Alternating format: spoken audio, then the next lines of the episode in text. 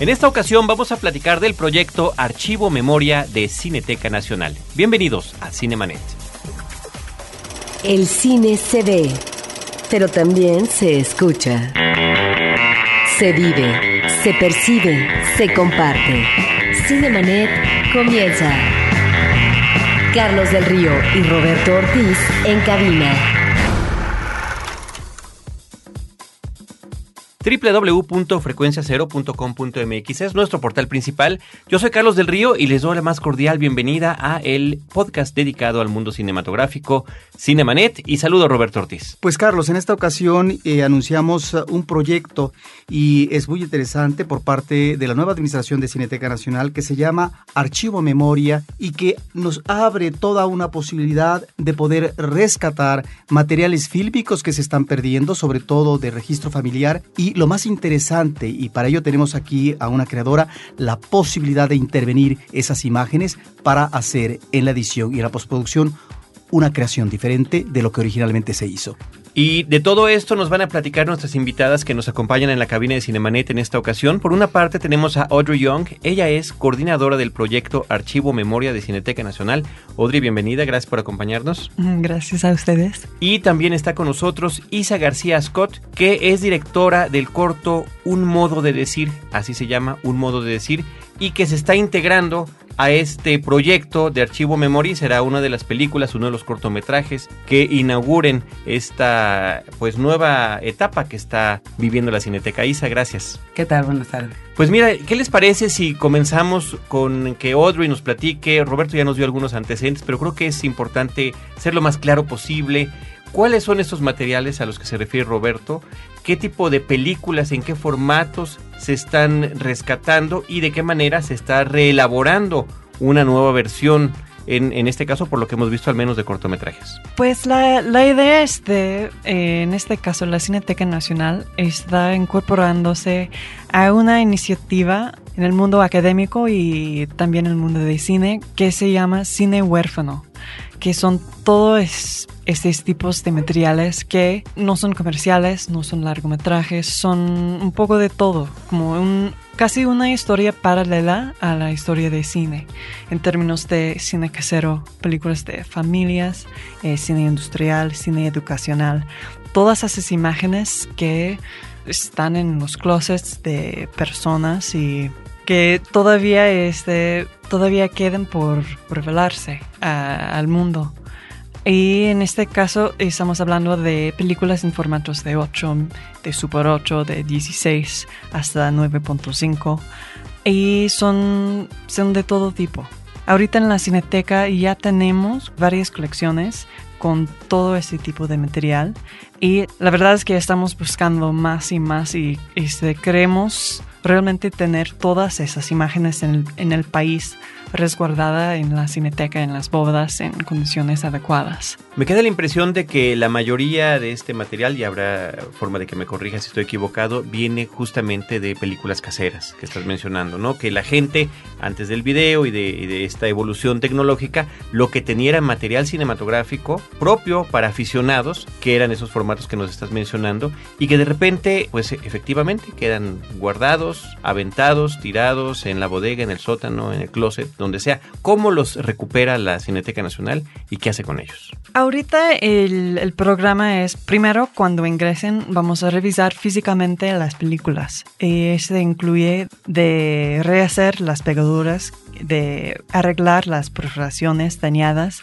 y hacer todo posible para que estas películas puedan ser proyectadas nuevamente. Y también, en cambio a, la donación o el depósito en la Cineteca, vamos a dar un DVD a las familias que, que tienen las colecciones. Y entonces estamos comprando especialmente para la Cineteca eh, proyectores de telecine donde podemos digitalizar en la Cineteca mismo todas esas colecciones sin tener que mandar a casas de postproducción o eso. Esto es muy importante como proyecto, ¿por qué? Porque si bien es cierto que tenemos dos archivos en la Ciudad de México que son representativos del país, eh, primeramente en cuanto a su surgimiento la Filmoteca de la UNAM y ahora la Cineteca Nacional, que ya también tiene muchos años, en términos de cómo surge primero uno y luego el otro, pero ahí están dos archivos, en el caso de Filmoteca Nacional, que tiene más eh, colecciones y películas que nos remiten a los orígenes del cine mexicano, que son eh, principios del siglo XX, las películas mudas, películas de los 20 y sobre todo las primeras películas sonoras de los años 30. Y en el caso de Cineteca Nacional es una producción posterior en donde logramos encontrar un registro en nuestros acervos eh, de Cineteca Nacional que corresponden a la época de oro del cine mexicano, pero también a la producción posterior. Y que en el caso de la Cineteca Nacional, por depósito legal, se tienen que entregar las películas que se producen en el país cada año. No siempre se entrega todo el material. Entonces uno diría, ahí está el panorama de lo que es el cine industrial. También algunas cosas que tienen que ver con documental, ¿sí? Están ahí en Cineteca Nacional o en Filmoteca de la UNAM. Pero ¿dónde está en principio la mirada y posteriormente lo que debe de ser un rescate institucional? Bueno, pues ahora este proyecto lo tiene la Cineteca Nacional. Me parece que es importantísimo porque estamos ante fuentes de información eh, audiovisual que no sabemos hacia dónde nos va a llevar, que no sabemos qué tipo de información, no solamente de tipo de familiar, sino de registro de época, a lo mejor como visión de una situación política o social de tal o cual región del país. Ahí es donde me parece que este tipo de rescate puede dar luz y a través, por supuesto, seguramente de un trabajo de investigación, que deberá de hacerse paralelamente es que podremos saber la valía de estos materiales. Esto primera instancia. Y lo otro que ahí eh, Isa nos va a platicar es el manejo paralelo por parte de Cineteca como institución de que eh, parte de estos materiales, eh, dependiendo obviamente del tipo, digamos, de entrega que hagan los depositarios, que puede ser donación, custodia, pero donde finalmente hay una donación, cómo estos materiales pueden intervenirse, es decir, pueden reutilizarse en términos de imagen, de audio, de música, para poder manejar no una reinterpretación tal vez de la imagen, sino otra visión eh, que puede tener un creador audiovisual a partir de determinadas imágenes. Ahí es donde encontramos, me parece, las dos vertientes fundamentales de este proyecto. Yo quisiera comentar, bueno, yo soy realizadora y hice un cortometraje como lanzamiento del, proyecto, pero también soy parte del proyecto, o sea, trabajo en el proyecto de manera fija. Y yo creo que una de las cosas que es muy, muy importante decirle a la gente es, las películas, el material fílmico, después de ciertos años, se echa a perder. Y yo sé, porque me he topado en, en, la búsqueda de materiales, que la gente tiene mucho apego a sus películas, a sus películas de abuelos, de su familia. El tema aquí es no solo que si deciden quedársela probablemente lo pierdan porque ese material se va a secar o se va a romper o se va a volver este pues polvo eventualmente o síndrome de vinagre. Exacto. Y lo importante que también es el tema de la reutilización y de compartir esas memorias. Porque lo que a mí me parece fantástico de este proyecto es pensar que la memoria está viva, ¿no? Que tú en el momento en que ves una película de una familia, hablando del, ejercicio que me tocó a mí, yo veo estas, estas películas de las vacaciones de esta familia en los 60 y eso está sucediendo para mí en ese momento. Y en darle la posibilidad a la gente de reutilizar este material para no solo revivirlo, sino reinterpretarlo y, dar acceso al resto de la gente, sin, no solo a la familia, ¿no? no solo a los que tienen que ver directamente con la película, sino a todo un país, acceso a su historia visual, que, generada también por nosotros mismos, por la gente misma. Me parece que es la parte, pues como más, no la más importante, porque es muy importante la conservación, pero que sea una memoria para la sociedad de lo que es su país. Sí, estaríamos hablando aquí de una memoria que permanece viva. ¿Por qué?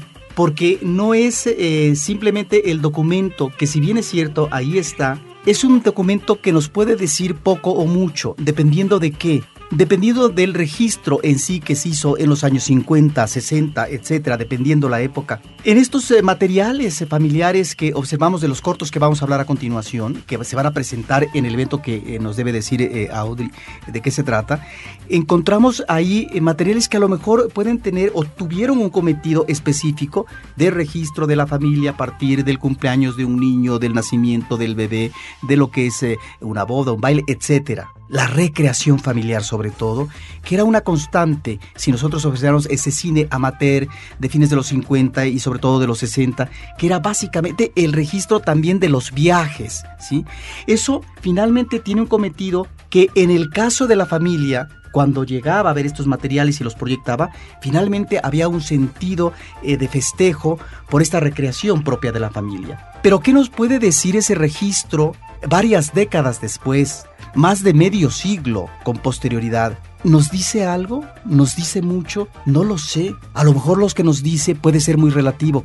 Sin embargo, en este proyecto en donde se está considerando la reutilización y por lo tanto la intervención del material audiovisual, me parece que ahí estamos ante una posibilidad de poder ver esas imágenes de otra manera. Y por eso es eh, que a mí me parece y diría que son entonces estos archivos, digamos, viejos y que si no es por este rescate morirían porque tienen obviamente un periodo de caducidad como elemento, eh, soporte cinematográfico, fílmico, y que ahora con la reutilización está como una especie de puesta al día para las nuevas generaciones. Y puesta al día a lo mejor es el término equivocado porque finalmente no es partir nada más del pasado para hablar del pasado. A lo mejor podemos disparar hacia el futuro una serie de especulaciones, de interpretaciones, de sugerencias. De repente queda muy abstracto tal vez lo que estamos comentando en este momento. A mí me gustaría que Isa nos platicara sobre el proyecto que ella en particular, eh, bueno, su, su, ¿cómo le llamaste? No le llamaste proyecto, le dijiste ejercicio. El ejercicio que te tocó a ti realizar, que se llama Un modo de decir. ¿De dónde vienen esas imágenes? ¿Qué es lo que hiciste con ellas? Roberto y yo ya tuvimos oportunidad de ver el material, pero nos gustaría que fueras tú en primera instancia quien lo comentara con los cinéfilos que nos acompañan en el podcast. Ha sido una historia peculiar porque, bueno, no es el material. Yo en la búsqueda de archivos, pues uno hace una primera lista de quiénes son las personas que tengo a mi disposición, que creo que tienen películas. Y yo llamé a un amigo pidiéndole películas de nuestra infancia, de la mía y la de este amigo. Y me dijo, no, de esas no sé nada, pero tengo una caja con todas las películas de la familia de Inés, una señora, en mi closet y creo que ya nadie las quiere, te las, y fue a mi casa y me las dio. Y entonces yo revisando estas películas me doy cuenta que son la infancia de la mamá de una amiga mía de hace muchísimos años con los cuales yo perdí contacto. Y empiezo a ver las vacaciones y lugares a los que yo fui de niña, pero bueno, 20 años antes. Y cuando se plantea la posibilidad de hacer un cortometraje, yo justo me topé con una película en la que hablan de, de un ejercicio que hacen unos científicos y, en donde insertan una memoria. Y hablaban de que uno puede insertar un recuerdo en la memoria y que la memoria genera todo, pues le hace raíces, ¿no? Hasta que llega, hasta que puedes incluso creer que es cierto.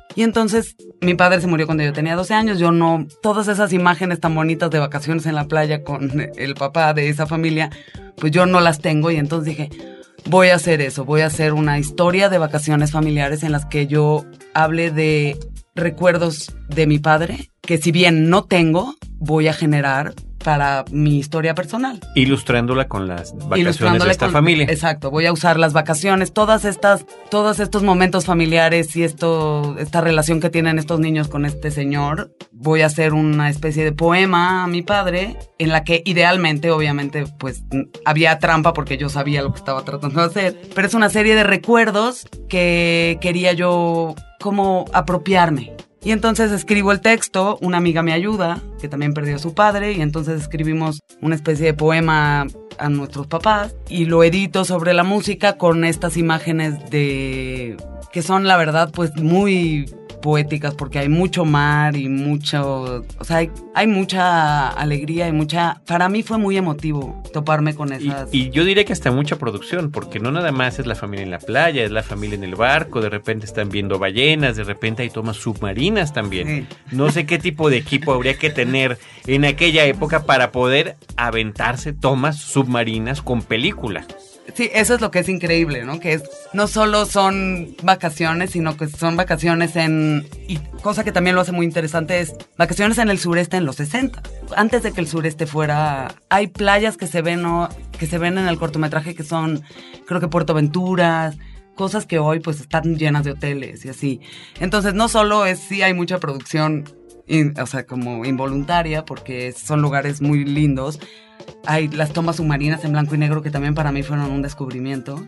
Y bueno, eso hace también que el, pues que el corto, pues teniendo tantas imágenes y pudiendo escoger entre tantas posibilidades, entre tantos paisajes y tantas, este, como locaciones tan lindas, tantos niños, porque también eran muchos niños, muchos señores, generar una especie de, de recuerdo familiar, ¿no? Hacia un papá, este, pues que si bien no es el de las imágenes, es mi manera de, bueno, eh, fue mi intento, pues, o mi ejercicio, ¿no? Yo quiero que esos recuerdos sean parte de mi infancia. Un ejercicio muy interesante porque eh, lo primero que uno podría pensar a la hora de recuperar imágenes como las que nos comenta Audrey, como las que nos comentas tú, bueno, se pueden empezar a armar documentales que hablen de cierta época porque ahí está registrado en imágenes cómo se vestía la gente, cómo estaban esos lugares que ahora son distintos, pero eh, de eso no, también es una posibilidad seguramente que, que podrán manejar pero ese no es el ejercicio que estás haciendo tú, porque nunca explicas en dónde estás, simplemente es la edición de las imágenes ya preseleccionadas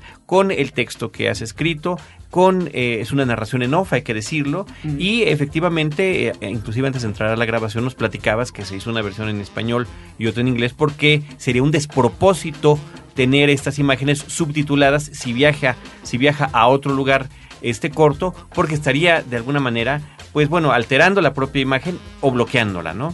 Sí, y porque creo, es que la entrada de este proyecto fue tan interesante porque en el momento de revisarlo, yo llegué con esos rollos, tanto los rollos de esta colección como los de varias otras colecciones que hemos revisado. La verdad es que te sientas y pones el proyector y todo, desde que prendes el proyector con la pantalla, algo empieza a pasar, o sea, sí hay un asunto muy nostálgico en todas esas imágenes que pues con las que yo no había tenido contacto antes de este proyecto. Entonces, también creo que la experiencia está en poder pues sumergirte en las imágenes más que en tal cual en, en todo lo de, o sea, es que es en como en los datos específicos de si dónde es, en qué año es. Y entonces para mí lo poco que pude hacer con, o sea, lo por más cortito que sea en el tiempo, para mí era muy importante que que lo que se aprecie es la imagen, ¿no? Lo lindo de las imágenes, los encuadres, porque pues se les llamará cineastas amateurs, pero la verdad es que hay un ojo atrás de cada uno de esos hombres que toma la cámara. Toman las mismas decisiones que toma un director en un set. de alguna manera inconsciente si quieres, pero, pero están tomadas y creo que vale la pena apreciarlas. Cinemanet está de intermedio. Regresamos en un instante. Los aficionados a la fantasía, el horror y lo sobrenatural ahora tienen un punto de encuentro. Horroris Causa, donde la imaginación y el miedo nos llevan a explorar los más oscuros rincones de las artes. www.horroriscausa.com, un podcast de frecuencia cero, Digital Media Network. Ahora, diseñar y hospedar su página web será cosa de niños. En tan solo cinco pasos, hágalo usted mismo sin ser un experto en Internet. Ingrese a suempresa.com y active ahora mismo su plan. Suempresa.com, líder de web hosting en México. Cinemanet. Me da la impresión cuando te escucho hablar que ese trabajo que hiciste es una especie de asignatura pendiente. ¿Por qué? Porque en algún momento tú dices con la voz en off ese rostro que no puedo definir del todo. Es una idea de reconstruir a través de la imagen fílmica ese rostro que tal vez quedó disuelto, ese rostro que se borró porque finalmente tu infancia no pudo del todo dejar en ese registro permanente que sí da la conciencia propia del joven o del adulto y que en ese sentido es eh, una como declaración de amor pero también esta visión muy sentida de alguien que ya no está contigo y que se te fue tal vez en un momento importante de tu vida que fue la infancia. Así lo veo yo como espectador, ese corto, y eso también me lleva a otro elemento que es muy visual y que me parece que encaja perfectamente dentro de tu propósito narrativo, que es la presencia del mar. Lo mismo vemos el mar del Atlántico que es ah, Acapulco, que el mar del Golfo de México, que si no me equivoco es el puerto de Veracruz, porque se ve eh, la, la isla que está al frente del puerto, y al mismo tiempo el mar Caribe. El mar Caribe que por cierto todavía se nos presenta como escenario virgen previo a lo que va a ser no solamente la colonización, sino el gran proyecto turístico que con años posteriores se va a desarrollar por parte del gobierno y de empresarios. Ahí es donde también este elemento recurrente del agua marina, de alguna manera nos está hablando de la vitalidad, nos está hablando de la vida. Y en términos de la vida y de lo que es la presencia del ser humano, me parece que hay algo también muy interesante que estás embonando como imagen y que es esta presencia recurrente de un padre, de un padre cariñoso, de un padre tal vez ejemplar, de un padre que comienza a jugar con los chiquitillos en el jardín y que todo mundo lo sigue, un padre que carga tal o cual niño, ahí estamos también en la evocación del amor paterno. Y en ese sentido me parece que tu corto está de alguna manera cerrando ese círculo, no diría yo tal vez o afirmaría de profesión eh, de amor al padre, pero sí de intento de acercamiento emotivo y amoroso al padre. Sí, sin duda. Yo creo que por algo cayó en mis manos ese material en particular, con esta presencia masculina tan importante. Y yo, pues sí creo que asignatura pendiente sí.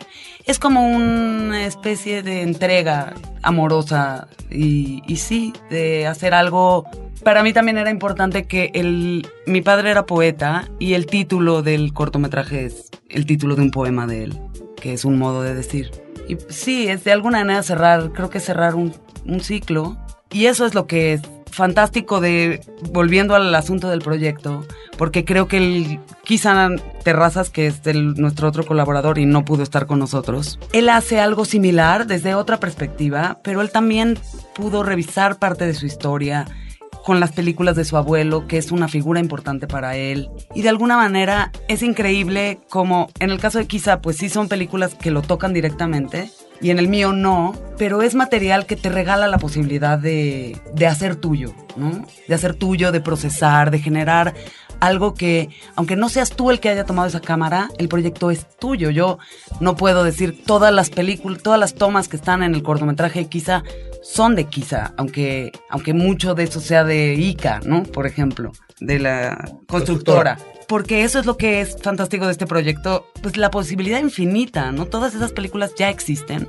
Bueno, las deben tener las gentes allá afuera y sería importante, importantísimo, que creo que todo también este, es bien importante que quede claro que la Cineteca está ya con las puertas abiertas para que todas las gentes que quieran donar sus películas, poner en custodia o informarse acerca de cuál es el trámite a realizar se acerquen a nosotros. Y hay un mundo de posibilidades ahí. Yo creo que yo ni siquiera sabía que tenía que hacer esto hasta que este material cayó en mis manos. Yo lo vi y dije, me regaló la posibilidad. Aquí sale regala la posibilidad de hacer un diálogo con su abuelo, cosa que quizá no se hubiera planteado de no haber tenido esas películas en las manos, ¿no? Y este es un material como tan rico en posibilidades y tan importante que la gente tenga acceso a él. Yo creo que sí, o sea, el solo hecho de verlo y de revisarlo en mí despertó pues toda esta necesidad de procesar, o sea, algún tema personal y me imagino que eso puede pasar, pues no solo a mí, sino a muchísima más gente, ¿no? Audrey, ¿cómo funciona el asunto de, de, esta convocatoria que nos está mencionando Isa para que la gente entregue sus materiales? Hablaban de diferentes formas de entregarlo, ya sea donado o en custodia. Y en ese sentido, bueno, y nos platicabas de algo muy interesante, que la gente que lo done, la cineteca a cambio le da el DVD, o sea, se ahorran pues lo que sería el transfer, que de repente son pues cuestiones que cuestan un dinerito, ¿no? Para poder hacer, y el material quedará para ser pues resguardado y restaurado y demás, ¿no? Pero ¿cómo funciona? Porque de repente uno pensaría, bueno, y entonces mis películas familiares quedan, ¿quién, quién va a decidir qué hacer con ellas? Como es el caso del, del ejercicio que hace Isa, ¿no? De cómo, cómo va otra persona a reinterpretar mi historia. ¿Cuáles son esos términos en los que uno entrega el material? La verdad es que ya tenemos varios convenios en la Cineteca eh, para donación, para custodia. Y con esos convenios, eh, la familia o la persona que donen sus películas pueden decidir en qué manera ellos quieren la reutilización. Entonces pueden este, elegir un convenio que da todo el poder a la cineteca. Entonces la cineteca puede decir, ese proyecto puede usar esas imágenes o no, no pueden usar esas imágenes. También tenemos convenios en que el poder queda con la familia o el donante. Y entonces las personas que quieren reutilizar esas imágenes tienen que acercarse a las familias para pedir permiso para reutilizar las imágenes en esos nuevos proyectos para dar la autorización necesaria. ¿Y dónde se está haciendo esta convocatoria? O sea, ¿cómo se entera el público que tiene esta posibilidad?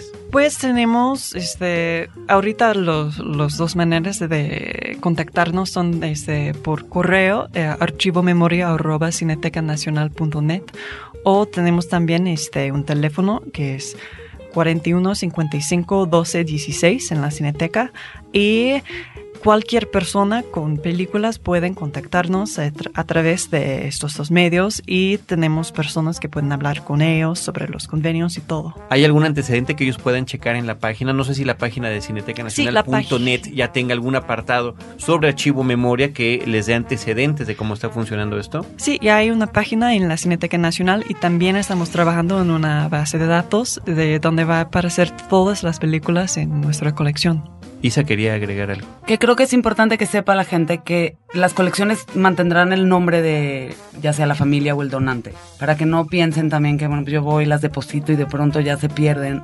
Se conservará como la colección Martínez o la colección, sí. Y, que sepan que, bueno, existirá un registro de quién lo donó, de qué familia es, que ellos pueden tener acceso, o sea, sí es donarlo o darlo en custodia, pero no, no es perderlo. Es preservarlo, es otra manera de preservarlo muy interesante. Eh, Roberto. Pues, eh, Audrey, sería importante que nos platicaras de un evento donde se van a reunir no solamente materiales como el de ISA, sino también el de KISA, próximamente en Cineteca Nacional. Sí, este viernes y sábado trabajamos en colaboración con el Orphan Film Project en Nueva York para traer un evento a la Cineteca Nacional.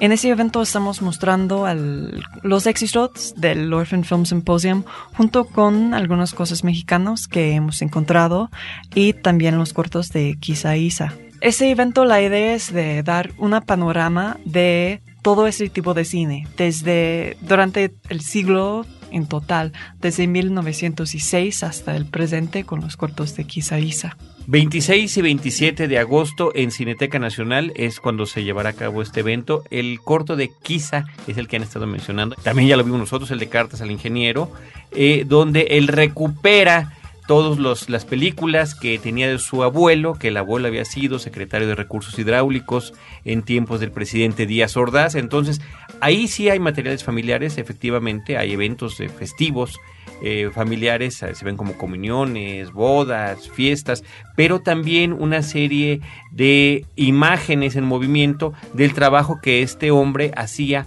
como secretario de Recursos Hidráulicos en nuestro país en la construcción de presas por toda la República Mexicana, ¿no? Lo que hace quizá es un poco al estilo del, tuyo, nada más que con material que sí correspondía al de su propia familia, darle una carta a su abuelo, platicándole lo que él recordaba de él, cómo lo vería, cómo se enfrentaría a su realidad, cuestionándolo en este diálogo que él, mismo menciona. No se puede tener un diálogo con alguien que ya está muerto, sí, yo creo que sí.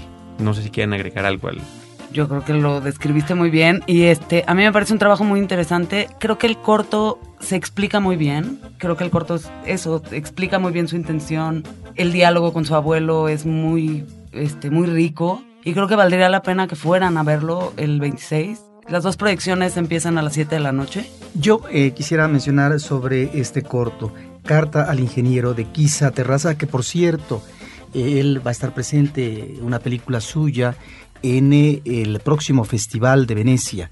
Esperemos, eh, no sé si un largometraje. Un, un largometraje.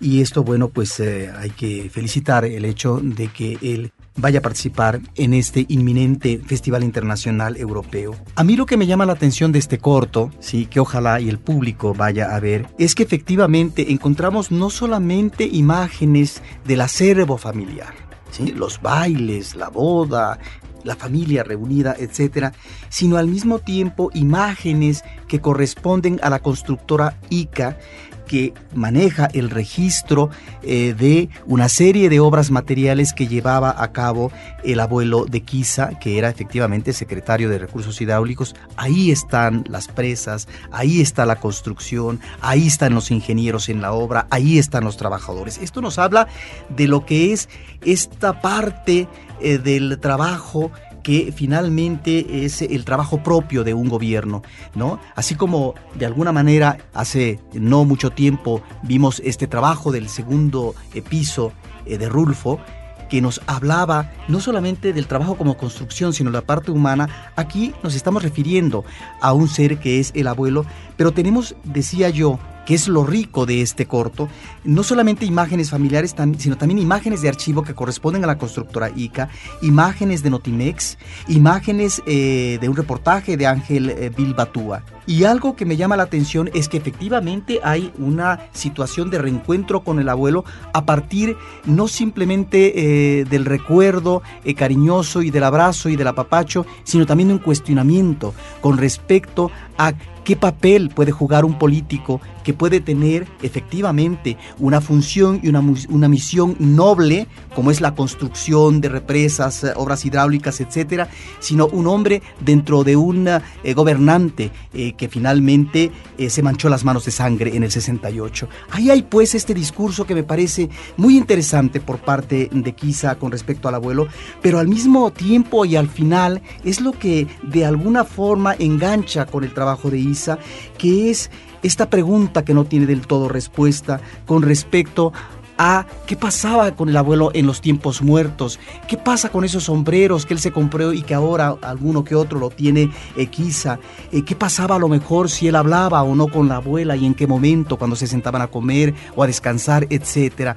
Me parece que ahí estamos ante esas más que eh, respuestas a inquietudes, a interrogantes, me parece que estamos ante, ante digamos, preguntas básicamente eh, sobre ese pasado que efectivamente se puede ver, pero no se puede reconstruir del todo en tanto que estamos ante imágenes de él como ser público, más que él, eh, digamos, en la familia.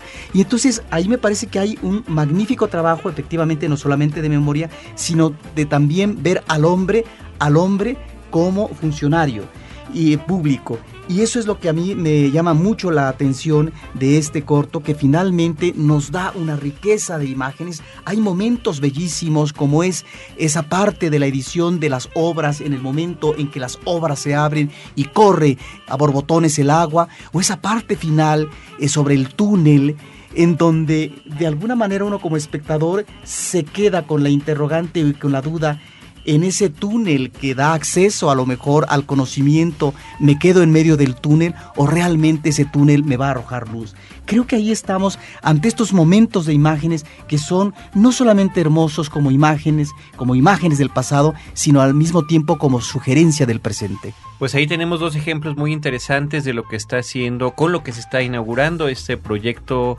de la Cineteca Nacional, el proyecto Archivo Memoria. Y no sé si Isa o Audrey quieran agregar algo. Que se acerquen, si tienen películas, si tienen dudas, que nos llamen, que nos escriban, que les respondemos sus dudas, que estamos dispuestos a, a contarles de qué se trata, si tienen interrogantes o si no están seguros cualquier cosa, que estamos realmente interesados en todas las películas que puedan estar allá afuera. Muy bien, Audrey. No, nada. pues les agradezco muchísimo que nos hayan acompañado y compartido con nosotros y con el público de Cinemanet este proyecto de Cineteca Nacional. Ahí está la página www.cinetecanacional.net. Ya nos dijo Audrey que ahí está el apartado dedicado al archivo memoria y por supuesto a las formas de contacto, correo electrónico en Cineteca y teléfono de Cineteca para que puedan entrar en contacto y tal vez participar en este proyecto. Repetir los datos que dio Audrey, que el teléfono es 41 55 12 16 y el correo archivo memoria arroba cinetecanacional.net. Muy bien, con eso le, le, agradecemos a Isa García Scott y a Audrey Young que nos hayan acompañado. Desde estos micrófonos, Roberto Ortiz y Carlos del Río, les agradecemos que hayan escuchado un podcast más de Cinemanet. Agradecemos también a nuestro equipo de producción, Abel Cobos en la producción en cabina y Paulina Villavicencio en la producción de nuestro programa.